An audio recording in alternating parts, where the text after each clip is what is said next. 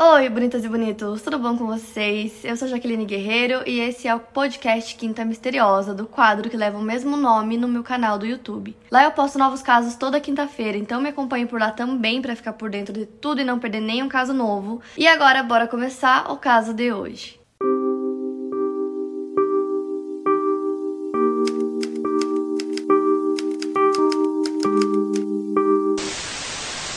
Caso que eu vou contar pra vocês hoje é um dos mais pedidos nos últimos meses aqui no canal, que é o caso Evandro. E a minha pesquisa eu fiz com base na série documentário Caso Evandro no Globoplay, então para quem não assistiu ainda, vai estar um link para vocês aqui na descrição. E também no podcast Projetos Humanos do Ivan Mizanzuki, que é enorme, tem acho que agora tá em 36 episódios, então é um podcast gigantesco, muito detalhado, com muita coisa, e eu usei os dois como base para minha pesquisa e vão estar linkados para vocês aqui na descrição. Evandro Ramos Caetano nasceu em 12 de setembro de 1985 em Guaratuba, litoral paranaense. Filho de Maria Caetano, que era funcionária da Escola Municipal Olga Silveira, e de Ademir Caetano, que trabalhava na prefeitura de Guaratuba como assessor. Evandro era o caçula de três irmãos, os mais velhos se chamam Márcio e Júnior. Os irmãos mais velhos do Evandro estudavam no período da manhã e ele no período da tarde, na escola onde a sua mãe trabalhava, que ficava próxima à casa da família. Na época do caso, Evandro tinha seis anos de idade, ele faria sete anos naquele ano. Ele era um menino loiro de olhos claros. Então, indo direto para o caso, no dia 6 de abril de 1992, os pais do Evandro saíram para trabalhar cedo, né, pela manhã, e os irmãos dele foram para a escola. O Evandro sempre ia para o trabalho junto com a sua mãe no período da manhã, mas naquele dia estava mais friozinho, estava garoando, então a Maria resolveu que ela deixaria o Evandro dormindo em casa. E isso já tinha acontecido outras vezes, então ela deixou o café da manhã pronto na mesa para o Evandro acordar, tomar o café da manhã trancar a casa e encontrar a mãe na escola que ficava bem próxima da casa deles. Algum tempo depois, o Evandro acorda, ele toma café da manhã e vai até a escola. Chegando lá, ele percebe que ele esqueceu o minigame dele que ele tinha acabado de ganhar. Então ele decide voltar para casa para buscar o minigame. Ele avisa a mãe dele, ela disse que tudo bem, era realmente bem perto, assim, é, a escola da casa dele, cerca de 100 metros. Então ele sai e vai até a casa buscar o minigame, enquanto isso a mãe dele continua lá na escola trabalhando. E ela tava muito hum, atarefada naquela manhã, tinha muita coisa para fazer. Então ela só se deu conta que o Evandro não tinha voltado para a escola quando deu o horário de almoço dela. Então ela vai para casa para almoçar e para encontrar com o Evandro. Chegando lá, ela percebe que o filho não está em casa e que o minigame dele que ele tinha ido buscar estava no mesmo lugar que ele tinha deixado no dia anterior. Ou seja, ele não chegou em casa. Então ela começa a ficar preocupada, logo o Ademir, pai do Evandro, chega em casa e aí a busca já começa ali. Então os moradores se juntaram para procurar pelo menino e o prefeito de Guaratuba na época, Aldo Abage, quando ficou sabendo do desaparecimento da criança, que era um dos filhos, né, de dois funcionários da prefeitura, ele contatou José Maria de Paula Correia, que é delegado geral da Polícia Civil do Paraná, e ele pediu para que o delegado acionasse o grupo Tigre, que é tático integrado de grupos de repressão especial para investigar o caso na cidade e ajudar nas buscas. O Grupo Tigre é um grupo criado dentro da Polícia Civil, foi idealizado como um grupo de assalto. A rigor, ele não é um grupo de investigação policial. O grupo pode eventualmente trabalhar em uma investigação por uma determinação do delegado-geral da Polícia Civil, mas também em caráter especial. Esse contato foi feito no dia seguinte ao desaparecimento, no dia 7 de abril, e todos os casos que o grupo tinha investigado até então tiveram solução. Segundo Ivan Mizanzuki, autor do podcast, o grupo já teria ajudado o prefeito Aldo Abage em outra ocasião em que ele estaria recebendo ameaças de morte. Então o grupo chega na cidade na terça-feira à noite. Nos anos 90 ocorreram muitos sequestros de crianças no Paraná desde o início daquele ano. O Evandro era a sétima criança desaparecida no estado e a segunda em Guaratuba. A primeira criança a desaparecer foi Leandro Bossi, de 7 anos. Ele desapareceu no dia 15 de fevereiro de 1992 durante um show. E depois desapareceu o Evandro, né, que tinha 6 anos. Ele desapareceu no dia 6 de abril do mesmo ano. Eu não vou me aprofundar muito no caso Leandro Bossi nesse vídeo, a gente vai focar no caso Evandro, mas se vocês quiserem eu posso trazer outro vídeo falando só sobre o caso Leandro Bossi. É, na série também tem um episódio focado só nesse caso e nos outros episódios também fala um pouco sobre, então lá vocês vão entender bem melhor. Em um primeiro momento, a polícia acreditava que o sequestro se tratava de um sequestro com um pedido de resgate, o que acabou não acontecendo. Então, depois a polícia começou a acreditar que então o sequestro do menino Evandro poderia ser por tráfico de crianças ou tráfico de órgãos. O Adalto Abreu de Oliveira, delegado do Grupo Tigre, e a Leila Bertolini, delegada do Grupo Tigre, também esposa de Adalto, foram os delegados escolhidos do grupo para trabalharem no caso em Guaratuba, além de outros policiais. Os policiais ficavam na cidade enquanto a Leila passava um tempo maior lá e o Adalto ia de vez em quando. No fim da tarde do dia 7, o grupo Tigre chega na cidade e quem aguardava por eles era o assessor de imprensa da prefeitura, Paulo Brasil, que os encaminhou até a casa do prefeito. Chegando lá, são informados de que eles não estão em casa, que eles estavam em uma festa de aniversário. Então, eles se dirigem para a casa da família do Evandro para conversar com os pais dele. Por volta das 9 horas da noite, eles retornam à casa do prefeito, que já havia voltado da festa. Segundo o depoimento do policial Rogério Podolac Pencai, estavam na casa o prefeito Aldo, sua esposa Celina, o padre Adriano Franzoi, que coordenava a paróquia de Guaratuba e era um frequentador da casa do prefeito, e uma das filhas do casal abaixo. O policial não soube especificar no depoimento qual das duas filhas, se era a Beatriz ou a Sheila. Eles estavam na casa conversando, discutindo sobre o caso e por volta das 11 horas da noite, um homem aparece no portão da casa do prefeito. O homem era Diógenes Caetano dos Santos Filho. Ele era primo de segundo grau do Evandro, muitas vezes chamado de tio do garoto por conta da diferença de idade. Diógenes também é filho do ex-prefeito da cidade, que também se chama Diógenes. E ele tinha experiência em investigação porque ele tinha trabalhado por cerca de um ano como policial militar e 10 anos como investigador da Polícia Civil. Mais tarde se formou como engenheiro civil e foi para Guaratuba atuar na área. Mais tarde ele acabou assumindo a função de porta-voz da imprensa, né, sobre o caso é, a família do Evandro era muito reservada, então eles falavam poucas vezes, assim, mais no começo da investigação eles davam mais entrevistas, depois de um tempo eles quase nunca davam entrevistas. Então, como ele era primo de segundo grau do Evandro, né, ele fazia parte da família, ele acabou assumindo essa função e ele até fez suas próprias investigações sobre o caso. Nesse dia, ele foi até a casa do prefeito para conversar com ele e ele relata em depoimento que no dia seguinte ao desaparecimento do Evandro, um grupo da Rádio Clube vai até a casa dele e pede para ele levar o grupo até a casa dos pais do Evandro. Então isso era por volta das 10 horas da noite. Então ele leva o grupo até lá e quando eles chegam, logo depois chega um outro carro e nesse carro está o assessor de imprensa Paulo Brasil. E aí mais algumas pessoas descem do carro junto com ele e eles começam a tentar impedir que os repórteres entrassem no local para entrevistar os pais do Evandro. E a família do Evandro estranhou, porque afinal eles precisavam de toda a ajuda possível, principalmente da imprensa naquele momento, porque o Evandro estava desaparecido. Então eles acreditavam que ele havia sido sequestrado. Então era muito importante que as pessoas tomassem conhecimento do desaparecimento dele, soubessem como ele era, as características físicas, foto, tudo, para que caso se alguém visse alguma pessoa com o Evandro, pudesse avisar a polícia, né? Fora que a família do Evandro era uma família humilde, eles não tinham, por exemplo, como pagar um resgate caso fosse pedido. Então toda ajuda da imprensa era bem-vinda. E aí o Diógenes disse que a justificativa do Paulo para estar fazendo aquilo era que ele estava fazendo sob ordem do grupo Tigre. Porém, segundo Diógenes, ele estava tentando impedir os repórteres que fossem até a casa do Evandro desde as duas horas da tarde e o grupo Tigre só chegou na cidade às nove. Os repórteres acabam ignorando os pedidos do Paulo e eles ficam lá na frente da casa esperando para poder entrevistar a família do Evandro. A jornalista Mônica Santana, que na época trabalhava para a Folha de Londrina, disse que tinham vários repórteres lá na frente da casa, eles estavam todos enfileirados esperando que chegasse a vez deles para entrevistar a família e que era uma casa amarelinha, humilde e que eles estavam todos lá esperando para poder postar as matérias nos jornais. Então, voltando, né? O Diógenes vai até a casa do prefeito porque ele queria conversar com ele sobre isso, perguntar o porquê deles não quererem que o caso seja divulgado pela imprensa. Chegando lá, ele disse que ele vê a Celina, esposa do prefeito, né, do Aldo, sentada na escada, assim, em frente à casa. Ela estava vestida de branco, com as mãos na cabeça.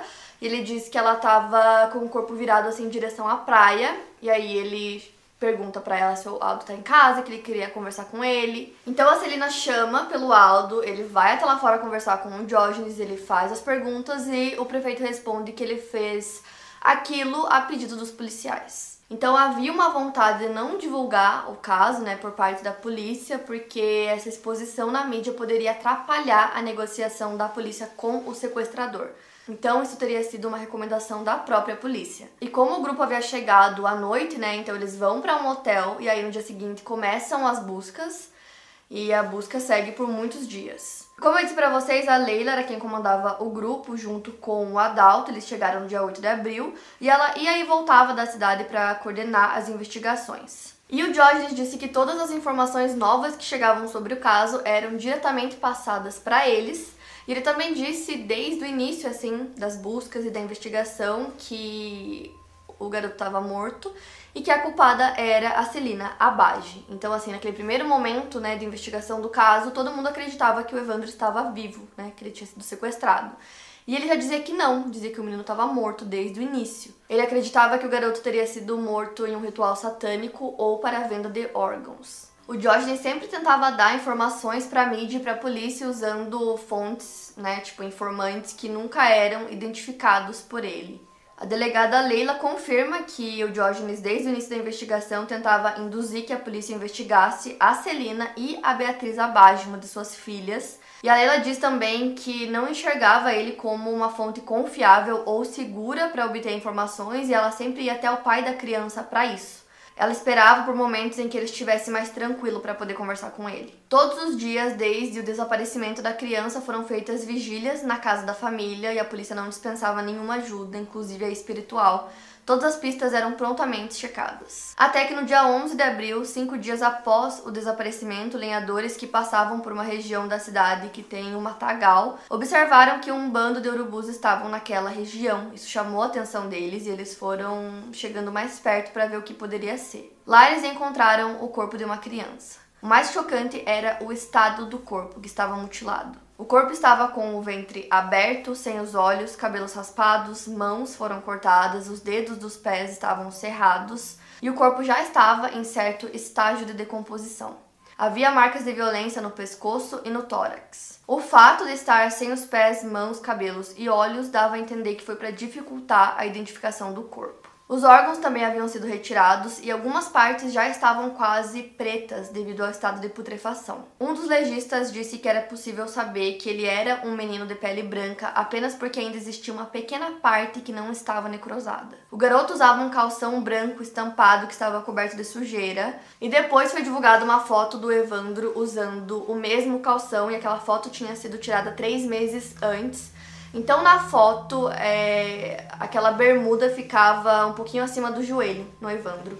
E no corpo encontrado, é, o, ficava um pouco mais acima, assim, mais como se fosse um shorts. Um dos tios do Evandro foi até o local para fazer o reconhecimento e ele disse que era muito difícil fazer o reconhecimento é, pelo estado já que o, que o corpo estava e também porque, segundo ele, o corpo parecia um pouco maior que o do Evandro. Demorou um pouco para retirarem o corpo daquele local. Eles encontraram o corpo pela manhã e só no período da tarde que retiraram lá daquela mata onde foi encontrado. E o local em si ficava a 800 metros da casa do Evandro. E lá também encontraram as chaves que o Evandro estava levando naquele dia. Só que aí é um pouco esquisito, porque as chaves foram colocadas exatamente em uma parte ali do local que tinha um tronco de árvore, então você tinha que passar por cima do tronco para chegar onde estava o corpo. E aí ela foi colocada exatamente ali próximo àquele tronco, então era um local onde você olharia para o chão para passar. Então parecia que tinha sido plantado ali, né, de propósito. A polícia identificou que o local onde o corpo foi encontrado não é o mesmo local onde aquela criança foi morta. A mãe do Evandro nunca viu o corpo, o pai dele foi para fazer reconhecimento, também teve um pouco de dificuldade.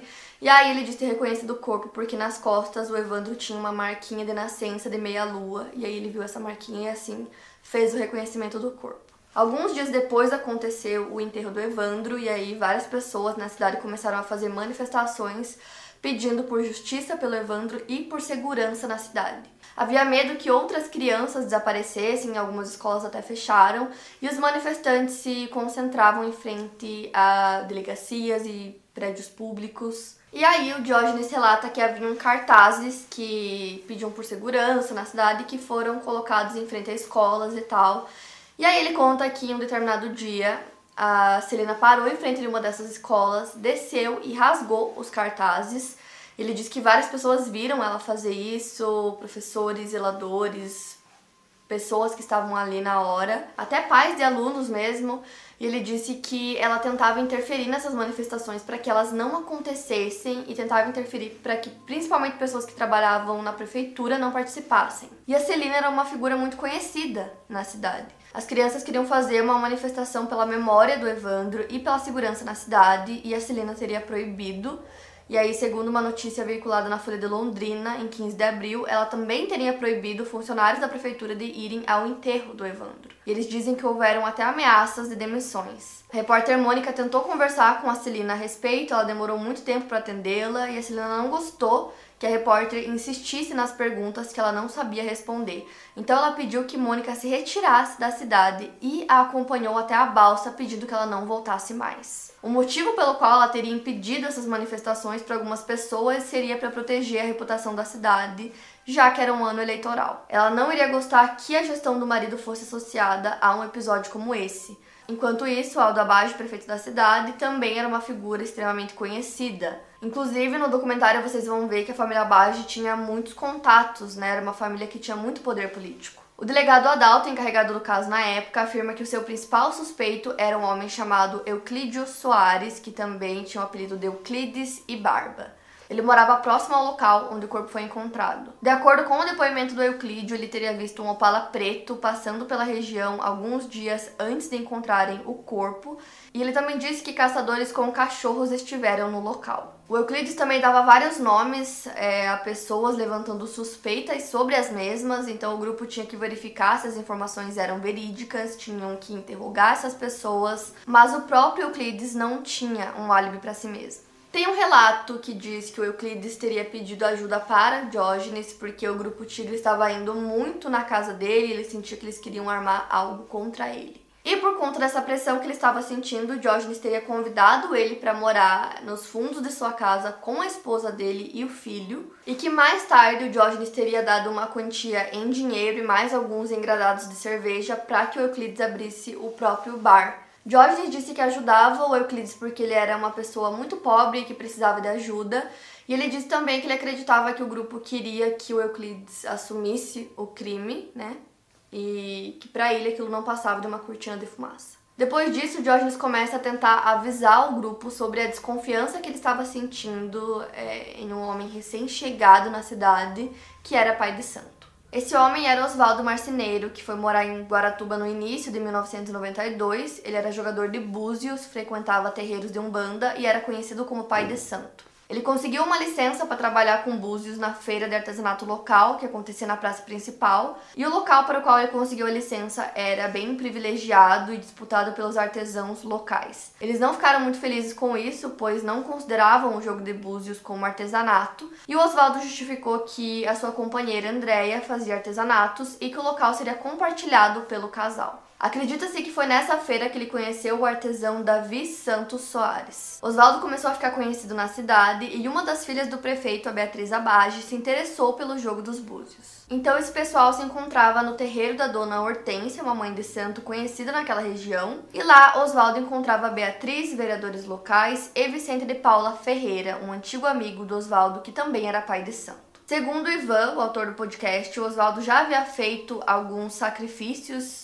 é, de animais, até de grande porte, tipo bode, e o estado que o corpo do Evandro foi encontrado se assemelhava muito à forma como esses animais eram abatidos. E o Oswaldo havia indicado no dia seguinte ao desaparecimento do Evandro que o corpo dele estaria no matagal exatamente onde foi encontrado dias depois. Então, para a família do Evandro, o Oswaldo se tornou o principal suspeito logo nos primeiros dias de investigação. A Davina, que é irmã da Maria, mãe do Evandro, deu um depoimento em 1998, onde ela contou o que aconteceu na noite do dia seguinte ao desaparecimento, no dia 7 de abril. O dia havia sido intenso nas buscas pelo menino Evandro e, segundo ela, naquela noite sete pessoas foram até a casa da família de Evandro. Eles chegaram e disseram aos pais do Evandro que eles eram jogadores de búzios e ofereceram ajuda espiritual é, para encontrar o Evandro, então os pais aceitaram. E aí ela disse que depois o Vicente incorporou uma entidade que disse que eles deveriam fazer sete oferendas em sete locais bonitos é, colocando doces e velas nessas oferendas, e eles passaram toda a madrugada fazendo isso. E aí o Diógenes, que deu um depoimento em 2004, ele acrescentou algumas coisas a essa história. Segundo ele, a Davina havia contado que o Oswaldo disse ter poderes espirituais, que ele era sensitivo e que caso ele passasse próximo ao local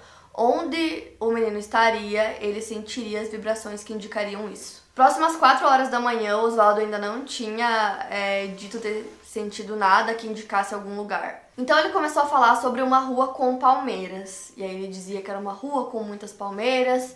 E aí eles lembraram de uma rua que de fato existia, só que era uma rua meio assim deserta, né? As pessoas não usavam muito aquela rua, mas era uma rua conhecida, então eles foram até o fim daquela rua. E aí o Oswaldo teria incorporado um espírito que disse que estava sentindo a presença do Evandro no local. Então nisso, o Mário Pixius, que estava junto, teria descido do carro junto com o Oswaldo e o Davi. A Davina não quis descer, ela achava que era impossível encontrar uma criança de 6 anos naquele local remoto, naquele horário. E eles queriam entrar naquele matagal onde o Oswaldo disse estar sentindo a presença do Evandro, mas a Davina não quis ir junto e ela chamou seu marido de volta pro carro. Então os dois ficaram no carro, eles não entraram na mata. E aí, alguns dias depois, o corpo aparece exatamente no mesmo lugar que ele havia indicado. E aí, fora isso, o Diógenes também disse que ele teria profetizado que aquilo iria acontecer, porque antes do desaparecimento, Oswaldo abordava as pessoas e dizia que ia acontecer uma tragédia na cidade, que ia apavorar todo mundo. O Diógenes também conta que assim que Oswaldo tinha se mudado para Guaratuba, ele pendurou uma faixa anunciando os trabalhos que ele fazia com jogos de búzios e que o valor era 5 mil cruzeiros por consulta. Depois dele ter profetizado que uma tragédia ia acontecer e depois dele ter dito onde o corpo estaria e o corpo apareceu lá dias depois, ele tirou aquela faixa e colocou uma nova faixa agora com o valor é, para os jogos de Búzios, que de 5 mil agora era 25 mil cruzeiros. O Evandro sumiu no dia 6, o corpo foi encontrado no dia 11, e depois disso os policiais indagavam muito o fato de que os chinelos que ele usava no dia que ele desapareceu não tinham aparecido, só é, as chaves e quando o corpo né, apareceu lá na mata, estava com a bermuda que ele usava. Então eles falavam muito sobre esse fato que era esquisito que os chinelos não apareciam. Então eles falavam muito sobre isso até que no dia 27 do mesmo mês os chinelos aparecem na mata e eles estavam em perfeitas condições, tipo limpos, não tinha nenhuma marca no chinelo, nenhuma sujeira, tipo nada. Então parecia que haviam colocado aqueles chinelos lá e eles encontraram tipo no mesmo dia que alguém tinha colocado lá, mesmo porque era no mesmo local que encontraram o corpo, né? Então, se já estivesse lá antes, eles já teriam encontrado provavelmente. E aí um dos policiais pega os chinelos e ele arremessa para outro policial pegar, ele tava, tinha um córrego próximo assim, então ele tava de um lado do córrego e o policial do outro. Ele arremessa o chinelo, um dos pares cai nesse córrego, né, na água, sendo assim ficou inutilizável, né, para que fossem feitos exames de perícia. Fora que outras coisas também é, acabaram atrapalhando a investigação, digamos assim. Por exemplo, o fato de que no dia que encontraram o corpo eles não isolaram a área. Então muitas pessoas andavam por lá, muitas pessoas chegavam. E isso com certeza é, atrapalha, né? Pode destruir evidências. Então, para algumas pessoas, essas coisas podiam indicar que algo estranho estava acontecendo naquela investigação. O Grupo Tigre ia com muita frequência à casa do prefeito, as despesas dos investigadores do Grupo Tigre eram custeadas pela família Bage, eles ficaram hospedados em um hotel de luxo na cidade e a Celine prestava o seu carro particular para que eles utilizassem. Então, algumas pessoas achavam isso um pouco estranho. O grupo Tigre assumiu o caso logo no início, no dia 7 de abril, dia seguinte ao desaparecimento, e o Adalto relata que foram alguns meses investigando o caso, sendo esses meses abril, maio e junho, ao todo três meses. As investigações feitas pelo grupo foram quase nulas, embora os relatórios já indicassem que o Oswaldo Marceneiro e os seus colegas se figuravam como principais suspeitos do caso. No dia 29 de maio, o Diógenes vai até o Ministério Público do Paraná com uma declaração onde ele cita vários nomes de pessoas com indícios fortes de que elas estão envolvidas no caso. Segundo o Ivan, muitos agentes públicos leram essa declaração e eles levaram a mesma muito a sério, mesmo porque o Diógenes já tinha trabalhado, né, para a polícia. Então, em 21 de junho de 92, o Ministério Público passou o caso para o grupo Águia da Polícia Militar. E o grupo manda um policial se infiltrar no terreiro que o Oswaldo frequentava para tentar descobrir mais coisas sobre ele, já que naquele momento então ele era considerado suspeito. Esse policial conta que o próprio Oswaldo falou para ele e para outros policiais infiltrados, sem saber que eles eram policiais, que ele realmente fazia alguns tipos de trabalho tanto com sangue de animal como sangue de humanos. Eles recolheram algumas coisas que foram mandadas para perícia, uma delas era um alguidar é, que tinham resquícios de sangue, que depois foi confirmado que realmente era sangue humano, mas por ser uma quantidade muito pequena não deu é, para confirmar se o sangue era do Evandro ou não. Até que em 10 dias do Grupo Águia investigando o caso, eles tinham três homens que confessaram o crime e foram presos. Eram eles Oswaldo Marceneiro, foi acusado de comandar o ritual, junto com seus auxiliares Vicente de Paula Ferreira e Davi dos Santos. No dia seguinte, a polícia também pede a prisão preventiva de Celina e Beatriz Abage. Então, a Celina, o Oswaldo e a Beatriz têm suas confissões gravadas em fitas. E nessas confissões eles falam sobre o crime, eles contam o que eles fizeram, porém descobre-se depois que a prisão dos acusados foi feita antes da confissão de alguns deles, como a confissão do Oswaldo, por exemplo. Então, algumas horas depois que ele faz o seu depoimento oficial. E segundo eles, os depoimentos oficiais, na verdade, só foram feitos cerca de 36 horas depois disso. Então essa parte realmente é muito confusa, porque os acusados dizem que eles só confessaram porque foram torturados por horas, todos eles, inclusive Celine e Beatriz. E essa parte em questão, é, onde tem fitas gravadas, fitas só de voz, tem aí os vídeos gravados das confissões, é extremamente confuso, tem várias imagens que são feitas em locais diferentes.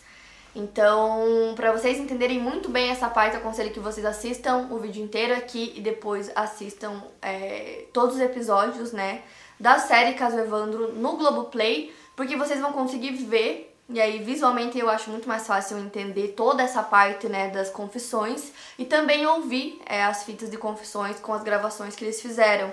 Então, é, é, é bem confuso, assim, a forma que foi feito. Então, na série, eles colocam esses trechos, né, dos vídeos, onde eles confessam é, o crime, aí eles falam que eles estavam todos no carro e que a Celina que tinha encomendado para eles fazerem esse trabalho e que eles sequestraram um menino na rua, enfim, eles contam o que teria acontecido no dia que o Evandro desapareceu. O prefeito Aldo Abage tinha uma serraria. No dia 4 de julho, é, os policiais vão até a serraria e lá eles encontram alguns objetos que são considerados suspeitos, como facões, bacias e tijolos com marcas de sangue. Então a serraria teria sido o local em que o crime aconteceu. E aí eles também encontraram algumas fotos que mostravam o prefeito Aldo Abage ao lado do Oswaldo, pai de santo. Então na confissão deles eles contam que eles sequestraram um menino na rua e aí eles levaram é, o menino até a serraria. O guardião da serraria, Irineu Venceslau de Oliveira, diz ter visto todos eles lá naquele dia ele disse ter visto o ritual na noite do dia 7 com as sete pessoas envolvidas que, no caso, teriam participado do crime. São elas: Celine Beatriz Abage, Oswaldo Marceneiro, Vicente de Paula, Davi dos Santos Soares, Francisco Sérgio Cristofolini, que era vizinho do Oswaldo, e Ayrton Bardelli, que ele era o gerente da serraria do prefeito. O Vicente disse que a criança fazia muito barulho, então Celina e Beatriz seguraram a criança, enquanto ele asfixiava a mesma. Conforme o Oswaldo demonstrou na reconstituição que eles fizeram do crime. O Vicente também disse que a Celina queria o coração da criança. Eles confirmaram que eles participaram do crime e alegaram que Celina e Beatriz Abage participaram do ritual de purificação feito com o sangue do Evandro e que eles haviam recebido 7 milhões de cruzeiros, o que hoje equivale a mais ou menos 2.500 reais, para que o ritual abrisse os caminhos da fortuna e da política para a família Abade. Na própria serraria do prefeito tinha uma espécie de altar que tinha sido construída recentemente, onde supostamente foram depositadas as partes do corpo da criança como oferenda. Já a Sheila Abage, que é a irmã da Beatriz, Diz que essa casinha foi construída para abrir caminhos e que foi o Oswaldo que deu a ideia, então foi construída essa casinha lá e que tinha um santinho que eles deixavam dentro e também deixavam velas. Toda essa parte vocês vão entender muito melhor na série, no Globoplay, porque eles falam sobre os rituais, sobre bruxaria, Teve na época até novela com esse tema. Tinham muitas teorias e lendas de pessoas que praticavam magia negra, então tudo isso vocês vão entender muito melhor quando assistirem os episódios. Também fala na série sobre um significado de misticismo relacionado a números no sacrifício. Então, o sacrifício teria ocorrido no dia 7 às 7 da noite e 7 milhões foram pagos. O nome do Evandro tem sete letras e o de Osvaldo também, que, segundo a confissão, foi quem comandou o ritual. Então agora eles tinham todas essas pessoas é, acusadas e algumas delas haviam já confessado o crime. A testemunha principal que eles tinham nesse momento era o Irineu né, que era o guardião da serraria, porque ele afirmava ter visto todos eles chegando na serraria naquele dia. Só que aí uma segunda testemunha aparece, que é um homem chamado Edésio da Silva, e ele diz que no dia em que o Evandro foi sequestrado, ele andava de bicicleta numa rua próxima da casa do Evandro e próxima à escola, quando ele viu é, um carro passando, e nesse carro ele viu Beatriz e Celina na frente, ele não lembrava qual das duas estava dirigindo mas elas eram figuras conhecidas na cidade, então ele reconheceu. Ele disse que no banco de trás tinha mais duas pessoas, dois homens e o Evandro. Então ele disse ter visto o Evandro dentro do carro. Então o Edésio foi chamado para dar o depoimento dele, então ele deu o depoimento e depois disso ele disse que ele começou a receber ameaças. Então teve até um dia que ele levou um gravadorzinho, assim, escondeu e deixou gravando uma conversa que ele teve com um homem chamado Joca, que trabalhava para o Aldo Abage. Na série vocês vão conseguir ouvir essa gravação, então ele pega a gravação e leva pro procurador-geral em Curitiba. Então o fato do Edésio ter sido coagido logo depois do seu depoimento dava ainda mais convicção da autoria do crime para o Ministério Público. E outra coisa que foi encontrada depois também na serraria era numa parede branca, assim, tinha uma mancha que parecia de sangue e parecia ser uma mão, assim, tipo uma palma da mão. Eles tiraram aquele pedaço de concreto, levaram para fazer exames e o resultado foi de que realmente era sangue, mas não era sangue do Evandro. E aí surge uma coisa muito estranha. É... Os acusados, né, acabaram confessando mais um crime, que foi o sequestro de Leandro Bossi, que aconteceu alguns meses antes do Evandro. E aí, é, várias pessoas diziam que havia uma fita com a confissão deles sobre esse crime, mas ninguém sabia dizer aonde estava essa fita, o que aconteceu com a fita, a fita simplesmente sumiu. E o Diógenes também falava muito sobre essa fita, então, segundo ele na confissão, é, eles falavam que eles haviam feito o sequestro também a mando da Celina Bage. Então era muito estranho ter realmente essa fita com a confissão de um outro crime, né, que ainda não tinha sido solucionado, e essa fita simplesmente desaparece. E aí tem um dossiê intitulado Operação Magia Negra Caso Evandro, onde não é citado fontes, evidências, provas para comprovar tudo que está escrito ali, e aí acontecem essas prisões que eu falei pra vocês, quase como que elas são feitas e pronto, acabou. Então, basicamente, na série mostra que o Diógenes falava muito sobre o caso, com muita convicção, mas que muita coisa não tinha comprovação. É, muitas coisas que era falado, não só dele, acho que em outras pessoas também, não tinham provas concretas. E aí que entra outra coisa muito esquisita também. Antes das confissões, um homem que disse ser policial, ele conseguiu é, convencer o médico de levar ele para ver o laudo que esse médico estava escrevendo, né, para ler o exame e o rascunho do laudo do corpo do Evandro que havia sido encontrado. E era o exame que a perícia estava fazendo, né? Então ele consegue ler tudo. E aí logo depois disso, várias pessoas foram presas e acusadas de terem cometido crime. Então acredita-se que o fato de terem lido o exame antes da confissão que aquele exame serviu para basear os depoimentos dos acusados que disseram que foram torturados para poder é, assumir que haviam cometido aquele crime. E esse é um caso que tem muitas teorias, tem muitos boatos de coisas que teriam acontecido na época. E um desses boatos era de que a Celina Abage tinha um caso com o pai do Diógenes, que foi prefeito antes do Aldo, e que também se chama Diógenes. Então, o Diógenes filho conta que era um boato que circulava por toda a cidade e que todo mundo sabia. E ele diz também que por conta desse caso que os dois tinham, foi o que ocasionou o fim do casamento do pai e da mãe dele. E aí a Celina no documentário ela conta que tinha esse boato e que é, ela e o Aldo foram até a casa do Diógenes pai para falar sobre, para esclarecer tudo e que a esposa do Diógenes acreditava que realmente eles né, tinham um caso. E aí as famílias Diógenes e Abage, eles eram próximos, então um ia na casa do outro, tinha uma amizade entre as famílias e depois desse boato, depois desse dia que eles tentaram conversar sobre e tal, a amizade acabou. Tem também outra teoria, digamos assim, sobre o caso, de que o caso poderia ser um crime de cunho político. A família Bage tinha descendência árabe e a cidade era governada pelos árabes, tinham amizade com o diretor da Assembleia Legislativa do Estado. Selena também teria sido uma das fundadoras do Clube Sírio-Libanês em Curitiba e eles frequentavam o local. Haviam também especulações de que a Beatriz e o Oswaldo tinham um caso amoroso e que ela havia cometido o crime de forma passional.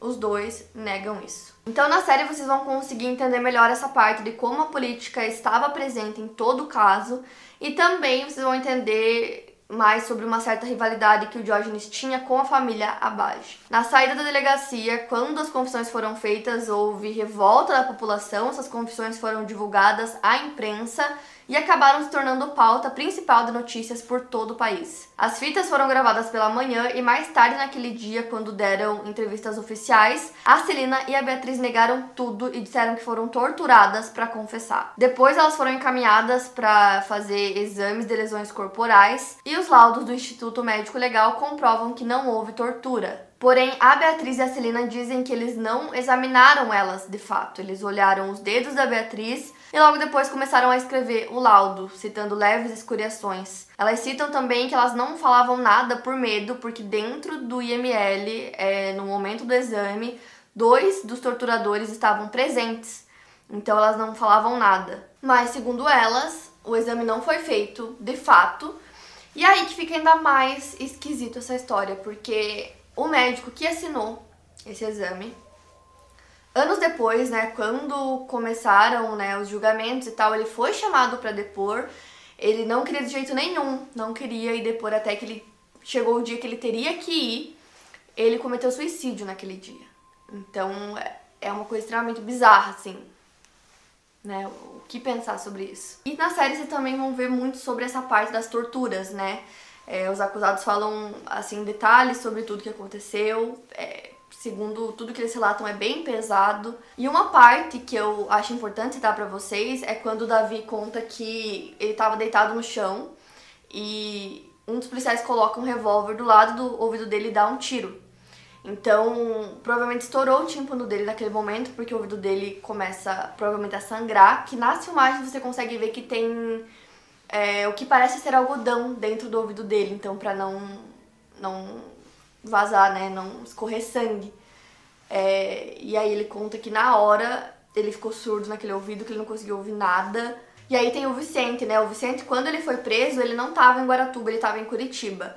Então ele conta que no caminho de Curitiba até Guaratuba ele foi torturado várias vezes. E a Celina e a Beatriz também relatam é, as torturas. A Beatriz diz que ela foi estuprada é, e que uma ouvia a outra gritando assim nos momentos de tortura, enfim, tem um episódio inteiro que fala só sobre essa parte. Então, ao todo, como eu disse para vocês, foram sete pessoas acusadas do crime que foram separados em grupos e eles eram conhecidos pela mídia como o grupo dos pais de santo, que era Oswaldo, Vicente e Davi, depois, o grupo das bruxas, composto por Beatriz e Celina. E por último, o grupo dos ajudantes da família Bage, que seria o grupo do Sérgio e do Ayrton. Um fato importante é que nesse último grupo do Sérgio e do Ayrton, eles nunca confessaram os crimes. Inclusive, quando eles ainda estavam sem advogados, eles nunca chegaram a confessar. No dia 6 de julho, a polícia reconhece que existem semelhanças entre o Davi e o retrato falado do sequestrador de outra criança desaparecida, que era o Guilherme Tibúrcio. O garoto teria sido raptado um ano antes em Curitiba. Também existiam semelhanças entre o Evandro e o Leandro Bossi, levando algumas pessoas a acreditar que os acusados também eram os autores de outros crimes e outros sequestros. Então haviam essas suspeitas mas nada foi confirmado. No dia 10 de julho, a polícia consegue duas provas. Dois rádios foram encontrados na casa do prefeito e eles estavam sintonizados na frequência da polícia. Além disso, haviam quatro cadernos que estavam com Andrea, que era a companheira do Oswaldo, e neles haviam quase 500 nomes de clientes do Oswaldo, incluindo os nomes da família Bage, que seriam Celina, Beatriz e Aldo, indicando que eles eram clientes do pai de santo. O dia em que Evandro desapareceu é o único dia em que não consta nenhuma consulta marcada no caderno, o que demonstra que naquele dia ele não estaria na tenda em que realizava seus atendimentos. Poucos dias depois que as prisões aconteceram, a revolta da população foi gigantesca. Eles pediam que os acusados fossem linchados, atiravam pedras na casa do prefeito.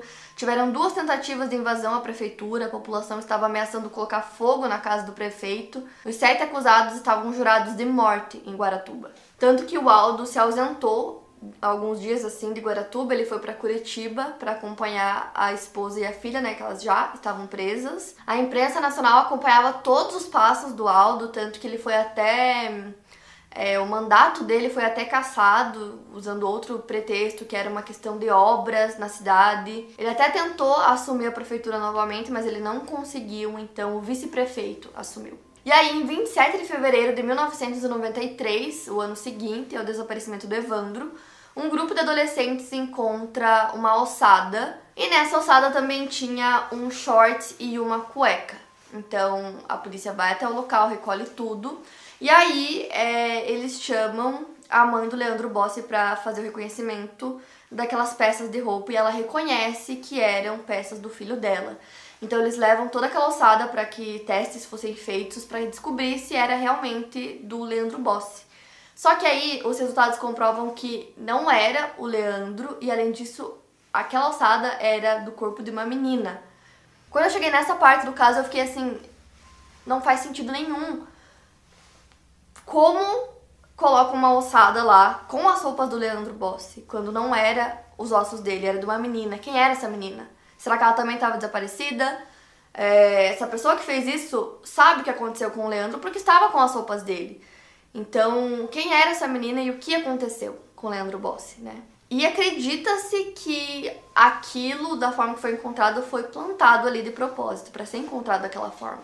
O delegado da Polícia Civil, Luiz Carlos de Oliveira, diz que eles acreditam que exista alguma situação de tráfico de crianças ou adoção ilegal e que foi encomendada uma criança com características específicas. E que aí, primeiramente, foi sequestrado o Leandro e que por algum motivo sucumbiu, então eles vão atrás do Evandro, que tinha as mesmas características. E aí eles acreditam que o Evandro foi levado no lugar do Leandro e que pode estar vivo e ter sido adotado por alguma família em outro país e a polícia também suspeitava do próprio Diógenes como suspeito, porque ele tentava levar provas o tempo todo para eles, ele falava sobre o caso Evandro e o caso Bossi com detalhes. Então, ele falou sobre a criança ser encontrada sem os órgãos antes mesmo do corpo ser encontrado. E nas contas de telefone dele foi encontrado um número de telefone de Aruba.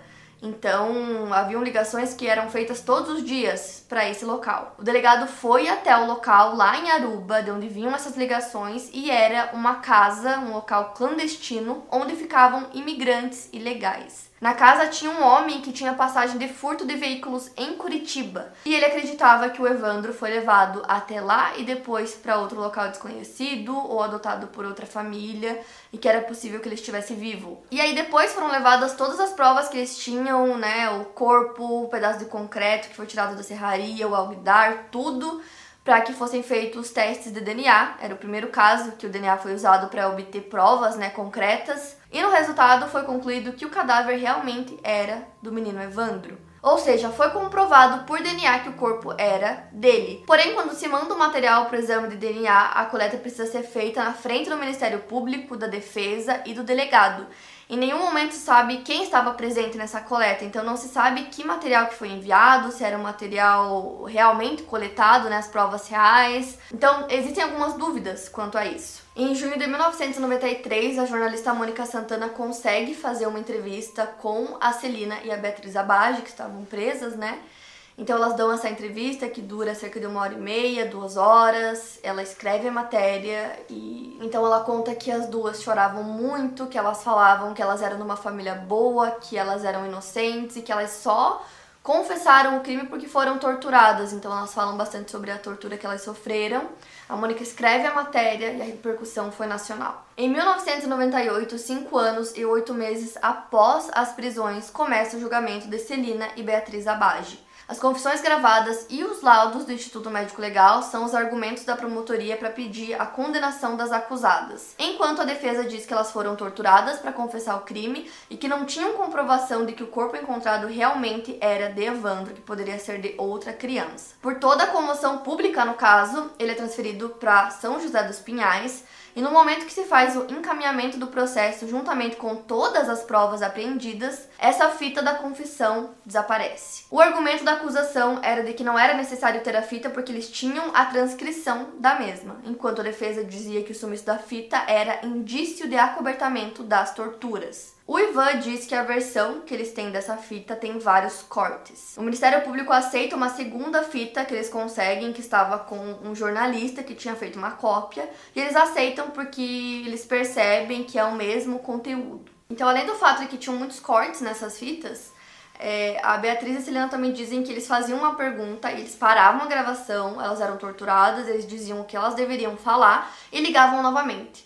Então, se elas não falassem o que eles mandavam, elas eram torturadas novamente e assim seguia por horas. E toda essa parte vocês vão ver bem na série, como eu disse, e é tudo muito confuso, porque em certo momento tem na gravação o Oswaldo e a Beatriz juntos fazendo a confissão, mas eles fizeram a reconstituição do crime na Serraria Bage, no mesmo dia. Então, como ele estaria nos dois lugares, né? Então, o que realmente aconteceu no dia 1 e no dia 2? Quem tá falando a verdade? Então agora, antes de seguir para essa parte né, do julgamento, eu quero falar um pouquinho rapidamente sobre o álibi dos acusados. O álibi da Beatriz era de que no dia que o Evandro desapareceu, ela estava em uma reunião com uma amiga. Quando falaram com essa amiga, ela disse que não, que naquele dia ela estava assistindo uma aula em Curitiba e ela conseguiu comprovar isso. E aí a Beatriz diz que essas perguntas sobre o que ela estava fazendo no dia foram feitas depois do desaparecimento, então ela já não lembrava direito, poderia ter se confundido, mesmo porque, segundo ela, essas reuniões aconteciam muito. Então ela poderia ter se confundido e que, na verdade, naquele dia ela ficou dormindo até tarde e uma funcionária é, da mãe dela poderia confirmar isso. O álibi da Celina é que naquele dia ela foi para Curitiba com o marido, era aniversário da morte do pai dele, então eles foram para Curitiba, ela iria em um dentista lá também e eles voltariam para Guaratuba à noite. Só que o dentista da Celina era de Guaratuba e não de Curitiba, e aí ela disse que era outro dentista. Então na série eles falam que o álibi das duas era um pouco fraco, né? E no período da noite ela disse que foi uma festa e que várias pessoas viram que ela estava lá e poderiam confirmar. Algumas pessoas disseram que sim, que realmente lembram de ter visto ela lá, mas quando perguntavam o horário, a Celina disse que ela tinha ficado na festa até 10 e meia, 11 horas. E para as pessoas que disseram que viram ela lá, cada pessoa dizia um horário.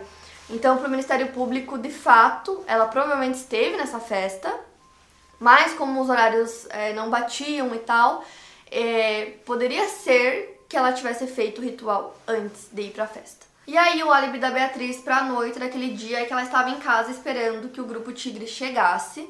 E ela dizia que tinham várias pessoas que podiam confirmar. Só que essas pessoas que ela cita são todas muito amigas da família Bage. Então a única pessoa que poderia realmente confirmar e ser imparcial era o padre. E ele não quis prestar depoimento e quando ele respondeu é, se ela estava lá ou não, ele dizia que não lembrava. E aí o que acontece é que os horários que ela fala diferem um pouco da linha do tempo. Então por isso que o álibi das duas é um pouco fraco. Os álibis do Davi, Oswaldo e Vicente são de que eles estavam em um barzinho para jantar dobradinha. E segundo eles, eles ficaram até as duas da manhã lá. E aí eles citam várias pessoas que estavam com eles e que poderiam confirmar isso. Essas pessoas desmentem, dizem que algumas dizem que nem estavam em Guaratuba no dia e que não estavam nesse local. E aí, o dono do local disse que naquele dia, era uma terça-feira, que ele tinha fechado o restaurante antes, era tipo um barzinho restaurante, porque não tinha movimento. Então ele disse que 10 horas da noite estava fechado, enquanto eles disseram que ficaram até as 2 da manhã no local. E outro fato também é que eles citavam que tinham ido para comer dobradinha. Esse era um prato que era servido apenas nas quartas e era uma terça-feira. Então o álibi deles não tinha como comprovar. E aí a Andrea dá o depoimento dela e ela disse que realmente eles foram jantar nesse local, só que não tinha sido naquela terça-feira, tinha sido em outro dia. E aí ela conta mais coisas, né? Ela era companheira do Oswaldo e ela disse que naquele dia naquela terça-feira, ela foi dormir mais cedo e antes de dormir ela viu o Oswaldo é, saindo de casa todo vestido de branco, junto com o Vicente, que também estava de branco. Ela disse que essa era a cor que eles usavam quando eles iam fazer os trabalhos e que quem foi buscar os dois foi a Beatriz. Ela conta que ele voltou de madrugada naquele dia e ela também falou um pouco sobre o relacionamento dos dois, disse que ele era muito abusivo. Então, assim, ele era companheiro dela, né? Ela gostava dele. E esse depoimento dela foi extremamente importante porque ela nunca mudou o depoimento, ela sempre contou a mesma história. Então a companheira dele disse que ele saiu de branco e com a Beatriz naquele dia. Então foi extremamente importante pro caso. Um fato importante também é que o Bardelli e o Cristofolini nunca confessaram os crimes, inclusive quando estavam sem advogados. E aí, voltando então para o julgamento no tribunal, a acusação tinha o depoimento de duas testemunhas chaves, que era o Edésio, que andava de bicicleta e viu o Evandro dentro do carro, e o Irineu, que era o guardião da serraria, que disse ter visto os sete acusados chegando na serraria no dia do crime. Só que depois, o Irineu conta que nunca viu ninguém, que ele estava internado naquele dia e só disse isso porque ele foi ameaçado. Tem um episódio inteiro também que fala apenas sobre o corpo, se era de fato do Evandro ou não. E como eu disse para vocês, tinham muitas dúvidas quanto a isso, então o corpo foi levado de Paranaguá para Curitiba para fazer novos exames de necrópsia para confirmar novamente a identidade do corpo. A distância de uma cidade até a outra é pouco mais de uma hora. Só que a entrada do corpo no ML de Curitiba só aconteceu na manhã do dia 12. Então, onde o corpo ficou entre a madrugada do dia 11 até manhã do dia 12. Esse mistério nunca foi resolvido e o mais bizarro é que o motorista que fez o transporte do corpo, que poderia, né, contar o que aconteceu durante todas essas horas, ele morreu de repente, assim, do nada. O julgamento durou 34 dias, sendo o mais longo do país. Todas as páginas do processo foram lidas, os acusados e testemunhas foram ouvidos, e o caso ficou conhecido como As Bruxas de Guaratuba, que fazia referência direta à mãe e à filha da família Bage. Celina e Beatriz ficaram presas em regime fechado até 1996, depois disso estavam em prisão domiciliar. Em 98, depois de duas horas, os jurados tomaram sua decisão. Beatriz e Celina foram inocentadas, mas o Ministério Público recorreu dessa decisão, anulando esse julgamento por conta das provas de DNA que comprovavam que o corpo era do Evandro. Em 2011, a Celina já tinha mais de 70 anos e com essa idade o crime prescreveu para ela. Significa que a justiça não pode mais agir por ter passado muito tempo e pela idade avançada da pessoa. Em 2016, a Beatriz ficou foragida por uns dias sob supervisão de seus advogados, que enquanto isso tentavam adiantar o processo de indução. A indução foi concedida e durante esses anos a Beatriz cursou uma faculdade de direito em Curitiba com o objetivo de ser mais ativa em seu próprio caso. Em 2016, pela mudança no entendimento do STF da prisão em segunda instância, um mandado de detenção foi expedido. Porém, como já havia cumprido parte da pena, o Tribunal da Justiça do Paraná concedeu perdão de pena para Beatriz. Recentemente foi feita a extinção da ficha criminal da Beatriz e a única pendência que tinha era justamente a do possível assassinato. Em agosto de 2017, o Ministério Público do Paraná entrou com um recurso contra o indulto da Beatriz, perdeu na primeira instância, recorreu à segunda instância e perdeu, e recorreu ao Supremo Tribunal Federal e perdeu mais uma vez. Os outros acusados passaram mais tempo dentro do regime fechado. Eles foram divididos nos grupos que eu falei para vocês, eles tinham processos individuais, apesar de se tratar de um mesmo crime. O julgamento do Oswaldo, Davi e Vicente deveria ter acontecido em 98, mas foi adiado cinco vezes até acontecer só em 2004. O julgamento durou seis dias. O júri levou uma hora e meia para votar e os três acusados foram condenados por homicídio triplamente qualificado. O Oswaldo e o Vicente receberam a mesma pena de 20 anos e 2 meses de prisão. O Davi recebeu a pena de 18 anos e 8 meses, sendo inocentado da acusação de sequestro. Em 2005 aconteceu o julgamento do Bardelli e do Cristofolini, que durou cinco dias e eles foram absolvidos. Vicente de Paula faleceu em 2011 na prisão.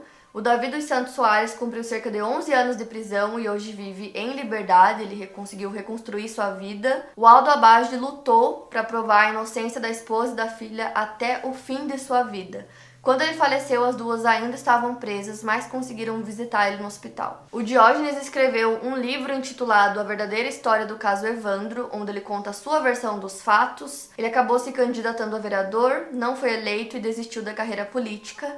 Hoje ele vive em Guaratuba, onde atua como engenheiro civil. E esse é um caso assim que ele é ele é muito complexo, tem muita coisa. Então, o que eu aconselho que vocês assistam aqui, se quiserem ir lá pro Instagram para ver mais algumas curiosidades, também vão lá, é, tanto na série quanto no podcast. Então acompanhem, porque é um caso que é impossível em um vídeo eu sentar e contar todos os detalhes e tudo, porque é extremamente complexo, é um caso que tem muita coisa. Então, assim, apesar da série, né, e do podcast esclarecerem muitas coisas sobre o caso, ainda assim levanta muitas outras questões. Então, eu quero muito que vocês assistam escutem o podcast para vocês entenderem, tipo, 100% e aí criarem suas próprias conclusões sobre o caso. Para mais casos, siga o meu podcast. Lembrando que os casos novos saem primeiro lá no meu canal do YouTube. Obrigada por ouvir e até o próximo caso.